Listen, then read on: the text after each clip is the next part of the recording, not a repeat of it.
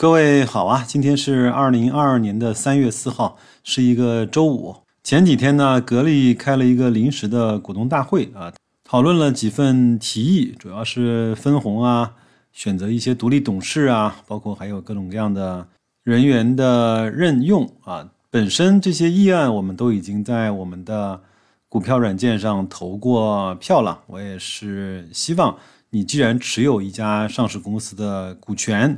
那就应该择时啊，去行使你股东的权利。今天呢，我也是给大家呀整理了在股东大会上的录音。这个呢，是一位我喜马拉雅的听友叫张勇，他专门发微信给我的，说是一位昵称呢叫考拉爸爸的一位投资者在现场录制的。呃，音效呢稍微差一些，为什么我今天才放？我这几天都在家里呢，做一些剪辑和精修，也希望呢，通过白老师的努力啊，让大家听到一个更真实、生动的格力电器的股东大会，以及董明珠董总的一些发言。因为各个的提问者啊，他们整个的提问的方法，包括可能在董总面前有点紧张，那也显得有一些凌乱。那我也是。更多的节选了董明珠的回答。那在每个问题回答之前呢，我给大家做一个主持人去串讲一下，好吧？那我总的来听完之后呢，觉得整个这次临时股东大会开的还是比较轻松愉悦的，包括董明珠也是，呃，谈笑风生的把大家所关心的问题呢做了一一的解答，还非常的。客气说：“如果我答得不好，你可以接着问，不要担心。”第一个问题呢，是很多人都关心的，就是关于如何在当今现在这个房地产包括生产资料涨价的环境下面，如何去完成格力的业绩，包括在二零二三年结束之后啊，格力所提出的那个目标。他也问整个董总，你的压力大不大？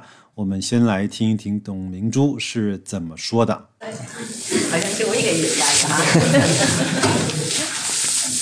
呃，这个刚才这个问题确实是这两年的外部的这个变化啊，其实给带来的压力可想而知啊。人人从不同的角度啊、不同位置都感受到。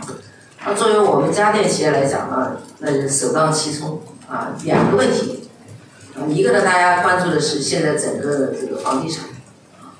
变化，第二个呢就是材料涨价。实际上，房地产的变化我认为还不重要，最重要的是材料涨价。有的涨价涨了百分之五十，甚至有个别材料百分之百的涨价。这确实是给我们带来压力。压力大大在哪里？不是水涨船高，材料涨价，我们价格也涨。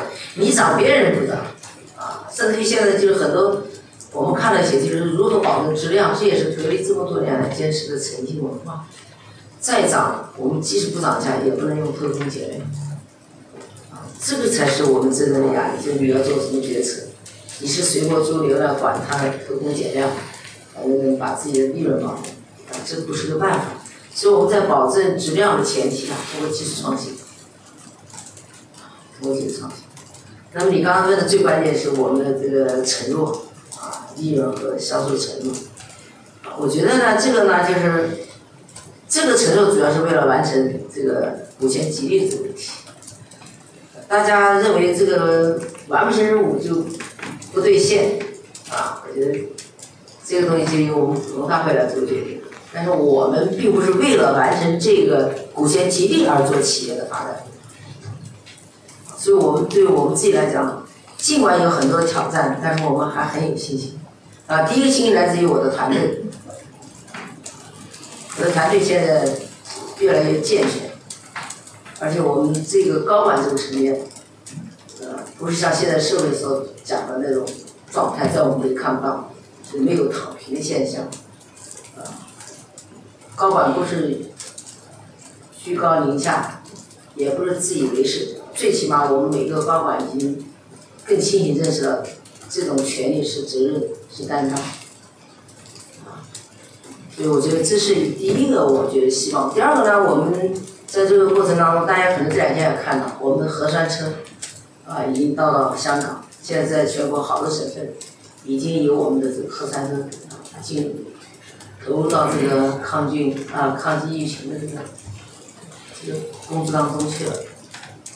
第二个呢，就是我们自身的啊，除了这个我们的空调领域，我们冰洗和生物电器啊全品类的这种覆盖，也是该到了一个收获的时刻啊，这是也我认为是一个应该是一个很有希望的。啊，第三个，刚才我们这个小郭同志讲说啊，我们这个为我们的股东专门开了专线，啊，上面谁用看他第一个讲的手机，啊，这也是大家长期以来说哎，你隔天怎么怎么的，我还是要坚持做。我相信这种坚持一定会有收获，啊，具体怎么收获怎么来的，我还是非常自信，就是要有时间去沉淀。我们不是简单的去抢着市场份额，不是抢着手机份额。而是根据我们自己整个家电布局来做的一个规划。第四个就是我们这个新能源隔离碳，啊，这个里面最重要的是我们也是用长时间的这种坚守，啊，终于看到了我们所期望的啊这个市场上的对我们这个品牌认可，那就是就是我们的电池，啊，这个储能未来以后不仅仅是呃。工程啊，电力系统啊需要，我认为未来发展以后，可能每家每户都要有这个需要。因为现在整个这个形势，大家可以看得到，啊，你比如河南事件，对吧？那种水灾，突然断电啊，一天两天家里什么都没有，那可能就这一两天，就是你别的都能克服，但是冰箱你克服不了。断电，你冰箱是存不了东西，存的东西可能就要坏。啊，所以这个储能市场我认为是非常巨大。那恰恰我们这个新能源特点就是这个电池的优势，你使用寿命长三十年，反正房产规定国家规定使用年限是五十年，啊，它有三十年的这个使用年限。第二个就是再高温不会爆炸，我们现在格力电器很多地方啊都用了我们这个储能电池，也为格力电器的这个工业用电啊带来了很多的这种绿色的价值。啊，一个呢我们用风度电。一个用光伏电，啊，这两个电组合起来，呃，比我们平常日常用电最少节能百分之六十到七十以上，啊，这个本身转化就是利润，啊，所以今年我们在全国各地，我们的绿色工厂，啊，可以用只要有光源好的电，啊，我们就要把这个项目做下去，那这样无形中就对格力电器是产生利润的一个方面，啊，我们计算过，我们有个新的工厂马上年底吧就可以投产，那我们测算过。五年所有投资成本全回来了，后面的二十年就意味着每年有两千万以上的纯利润，啊，转换成利润，因为不要电了，啊，所以我觉得这是格力电器发展的啊比较好的方面。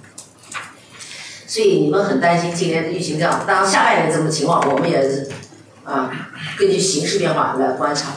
但在上半年，我们从目前来看，我们很有信心，啊，我们很有信心，嗯，因为格力的产线。已经全线覆盖，不是像过去单一一个空调，可能如果当时我们只有单一的空调，现在可能就真的是死路一条，啊，也没有机会了。而现在恰恰是我们的这个整个产业链都铺满了，还有一点最重要的就是我们国家重点实验室，这对格力电器的发展，我看到我们的呃邢子文教授在这，邢老师他们西安交大。啊我们在我们的软通领域，其实我们大家把软通看简单了。所以你刚刚问我，就房地产这种情况有没有影响？我认为，如果单一只做空调，家用空调一定有影响。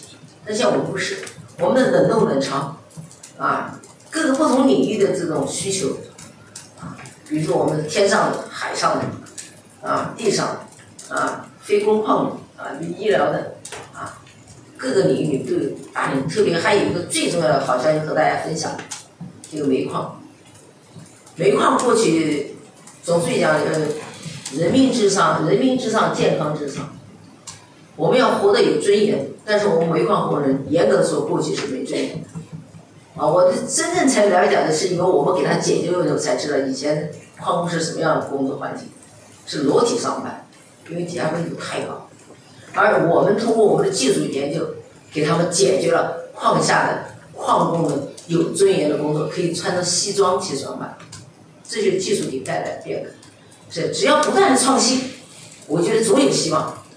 困难面前，每天都会有困难，你用什么样的心态去面对困难？困难压不倒我们，能压倒自己就是我们的心态。啊，所以我回答你的问题说，虽然你持有股票很多年，那你现在本金也回去了，分红分了这么多年，啊，所以我觉得我一直主张我们的股民要真正是用投资的心态去对格力电器的认知。啊，我绝不我绝不赞成用投机的心态来做股票。所以为什么我们这次做了一个三年的这种分配方案？实际上我们还是希望用市场。换来效益，用市场换来投资者的回报，这样才能可持续发展。因为我们每个人在这个割韭菜的过程当中，也许有一天你割了别人韭菜的时候，你已经等到被别人割。当然，我们股票在遇到特殊情况，啊，比如说我有急需要，股票卖一点买一点，这也是正常。但是我不寄希望于通过买卖股票来获取高利，啊，获取收益。而应该长期投资一个企业，能够长期给它分红，让我们股民股民在投资十年以后，你的本钱全部收回。我觉得我就是这样想。第二个问题呢，投资者问到了格力电器啊，如何从格力电器完成到格力电器的转变？我相信各位都知道我在说什么，包括。它下面的一些企业如何能够实现分拆上市，以及这种分拆上市对格力意味着什么？我们也来听董明珠董总是如何看待这两个问题的。那我前面讲的分拆上市确实有这个打算，但我们刚才讲的格力电器上市，整个融资到资金五十个亿，到目前为止我们已经给股市上返回了近近一千。啊，那也就是说，我们不是为了圈钱上市，那你为什么还要上市？我们上市的目的就要塑造自己的真正的品类分类的品牌价值。啊，你比如说我们电机，啊，我们电工系列产品做的非常好，但是一讲格力空调，啊，格力有这个，比如像我们的电油，电油呢高端的高级的电油，很多时候还要靠进口。所以它这里面有延伸了很多的什么对技术的理解和技技术的掌控，更重要是树立中国自己的品牌啊！这是我想刚才问我上市的这个想法。哦，我上市不是为了去圈钱，而是我上市，当然按照我这个品牌价值，按照我这个产品的这个发展未来规划，上市以后，啊，像我现在看了外盘了，我挺害怕的，什么两百倍市值，我你给我两百市值我也不要，我也不能那样做。因为我刚刚讲的目的，我不是要圈钱，我目的是要打造自己的品牌，所以我们陆陆续续会下来对我的装备，啊，比如我们数控集团，现在我们为这个高端的啊，这个汽车行业里面关键核心部件加工的这种装备，原来可能中国是没有人做的啊，靠进口，现在我们去年年底是以三十五套送给了一个企业，啊，它的特点就是什么？它对你的厂要进行验收。进行看你的生产的产品整个过程是不是能满足他的要求啊？这个非常苛刻啊，所以对我们来讲，我觉得非常是国际化的啊汽车企业，所以这个这个我觉得非常有意义啊。所以装备这块我们逐步逐步。这个问题呢是问的是从家用空调到中央空调。如何的加大这方面的市场的力度和市场占有率？第二个呢，就是线下的这些经销商该如何去盘活他们整个的能动性？我相信这个问题也是格力整个团队都正在关心以及去努力的问题。我们来听一听董明珠的回答。这个原材料上涨啊，就是其实其实从去年开始出出乎我们的意料。但是我觉得现在关键实际上还不简简单是个材料涨价问题，是关键是你对这个产品的这个技术升级问题，啊，你比如讲芯片，啊，你很多的东西跟芯片是相关的，啊，而芯片这一块的是根本性问题如何来解决？我觉得反而是我们要去思考。至于你讲的楼宇啊、呃家装啊这些东西啊，实际上我们一直在顺应这个市场的发展，啊，也在做。那我想这块也应该对我们来说不是太大的问题，啊，那么至于讲家用空调现场，其实我们现在多联机什么已经也在线上，啊，也在开始，但是它要有一个庞大的队伍来支撑，就是你在线上卖的再好，你都是线下装，戒指加工过来也一样，也要线下装。所以我们会在这个整个这个体系里面的这个呃联动啊，会做一些做一些功课吧。至于你担心的这个线下店的存活，其实我们现在看到很多企业，我要到市场，因为我是全国人大代表，我也是调研。你有的企业就说：“哎，我很好啊，还可以啊。”但有的企业说：“哎，我就不行啊，对吧？”那不行的原因也有很多种，行的原因，行的原因也有很多种。那我们格力电器，我一直坚守一个原则，就是坚持创新为动力，啊，就你不断的要去创新。啊，第二个呢，是适者生存，对吧？你要能够调节，要能自己适者生存。啊，第三个呢，就是我们还是要加大人才培养。啊，格力电器说老实话，啊，真的就是全行业，啊，都陆陆续续还是在我们这挖人。啊，但是我后来总结，这三十年下来，开始没技术也被人骂，现在有技术就更被人骂，啊，等等，啊，大家也知道我们公司也有啊走掉的人，对吧？那肯定，因为在这都混了二十年，怎么样也混几个书面孔，啊，那走了肯定也会来做工作，哎，这跟他走，那他除了高兴的把他带走，但能带多久？是他来回答，我回答不了。但是我相信，到目前为止。啊，包括我们做装备的，啊，我们装备成立几年，刚刚才达成型，哎，就有人高兴来骂。但是我现在告诉你，走的这边现在人家这工厂已经关闭了，他也继续找工作。所以我觉得我们格力电器不会因为这么多年挖人，我们技术落后，啊，不做了这么多年，我们被挖人以后说我们这个产线落后了，我，对吧？还是来自于自己的自信吧。会，我们对这些问题都会做全面的考虑。至于你讲的另外一个最重要的问题，我觉得现在还作为我来说就是商业机密，也看我结果就行，好吗？好，谢谢。最后一个问题呢，投资者问到了，在银龙收购上面是不是董总啊有一些太任性了，被股东大会否决了之后，依然还要个人出资，包括最后还用拍卖的方式，用十八个亿把银龙的股权收入囊中，这到底意味着什么？那董总呢，也是介绍了一下他认为的银龙格力钛，包括整个钛酸锂电池在世界上的一些可能性和一些优势。他也说，有可能在明年的股东大会上，各位就能看到我们格力泰用业绩的方式来向大家证明我们做的到底怎么样了。那我们下面一块儿来去听录音。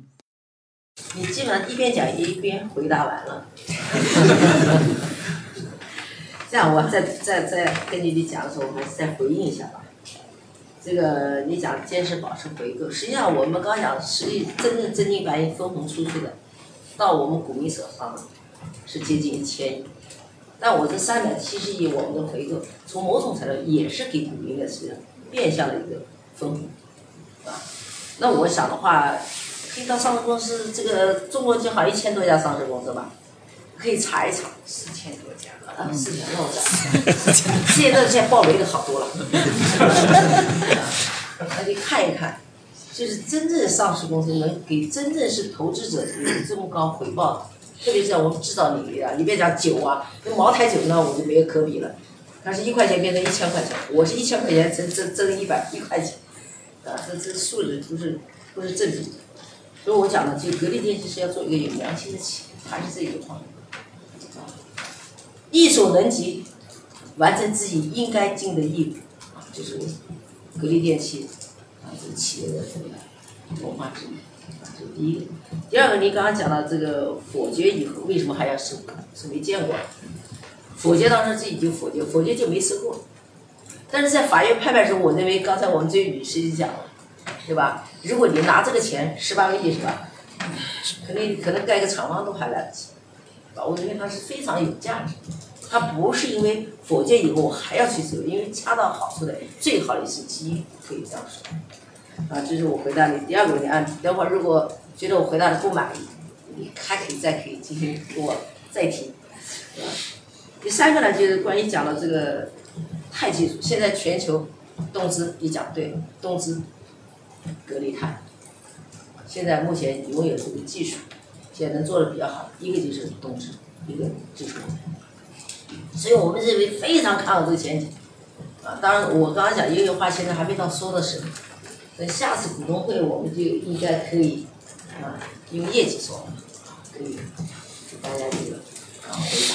现在确实啊没到那个时候。啊，第三个呢，我认为讲这个钛的技术，那为什么我们中国现在讲？因为中国没有人生产钛技术的电池，所以更忽略了最重要的电池里最重要、最本质的东西就是安全问题。所以我们现在在呼吁要做一些相关的一些技术标准，比如说穿刺标准，比如水淹的标准，对吧？你进水了，啊，你像这次河南因为水灾，一个电池厂五个亿烧掉了，救不了啊。所以我想对技术这个领域，我们会一定会啊，你按照跟你同样的想法，技术是要不断的进步，啊，不断的去创新的，啊，就这个工作我们也是会去做，但是我们的底线是在于保证安全的前提下。假如以后每家都用三五度的储能的话，呃，备电它是有这个必要的。刚才我讲的，比如水灾啦、天灾、突发事件啦，全部断电的情况下，那你冰箱里面东西怎么办？那你有这个储能就可以解决这个问题。而且储能可以长期使用，晚上分补电弄进来，对吧？两三毛钱，白天你可以用这个储能电，呃，本身就是按照现在双碳的目标，这些都是要去做的，这还是其中一点点，啊，还有一点点，所以我觉得，呃，这点来讲你放心，啊，我们格力电器就是注重人才、技术和质量，既然现在变成新能源啊，格力钛的，那我们更会注意把这块做，我认为是非常有前景。希望，谢谢，满意吗？啊，谢谢谢谢。满意，等我赶紧到楼下去买东西，到董事会去开个买买格力产品啊，开个玩笑啊。最后我想讲，完了吗？完了，马上啊，满意。这个我我想今天这个因为是个临时股东大会嘛，嗯，大家想今天我觉得最高兴的是，也是让我没想到，本来以为来几个人。现在刚才问了来了四五十号，是吧？四五十号人吗？啊，四十一个，那就是说大家对格力还是真正发自内心的关心。我觉得在这个股东大会上，无论是提出质疑也好，啊，提出建议也好，提出表扬也好，我觉得都是对格力电器的一个鼓励。啊，尽管提可能有人提出来一些疑问，那也是一种关心。所以我觉得大家能在这个疫情之下。啊不顾这种风险，啊，能够来到，这就是对我们格力最大的这个认同和支持。所以我呢，最后结束时候就表示感谢。现场录音啊，以及白老师不专业的主持，到这儿呢就结束了。按照白老师的风格啊，各位知道，这个时候应该白老师站出来再啰嗦两句了。其实我每一次啊去听格力股东大会的。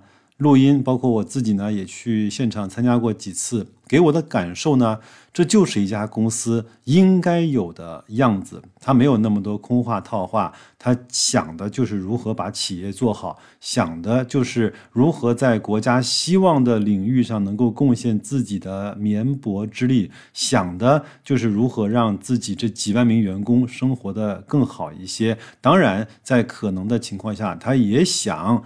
把整个的市值以及投资者的满意度提高到一个相对比较好的水平，但是呢，事情有先后，术业有专攻。作为一个企业家，经营好企业是一个人他最基本的职业操守。我认为在这方面，格力、董明珠以及所有的团队是做到了这一个最基本的要求的。但是情绪、资金。投资者的成熟程度以及单纯的对股价涨跌的预期，往往跟这些最基本的经营企业的逻辑是不太相匹配的。这个呢，白老师只能说我很无奈，这就是我们在整个我们的资本市场发展的初级阶段还没有到成熟的时候所必须要经历的过程。如果你去翻看一下《伟大的博弈》或者是叫《百年华尔街》类似这样的书籍，你会发现，在如今看起来最发达成熟的资本市场上，当年那些市场上的无序、黑暗、荒唐，在今天看起来都是那么的难以置信。所以呢，我们的大方向还都在一个正确的方向上前行。各位需要有的就是保持一颗尊重常识的心啊，拥有一个淡定的心态，去争取一个更好的自己。有可能啊，各位就会在投资市场上收获到不一样的东西。好，那就这样吧。祝各位本周工作愉快，周末好好休息。再见，各位。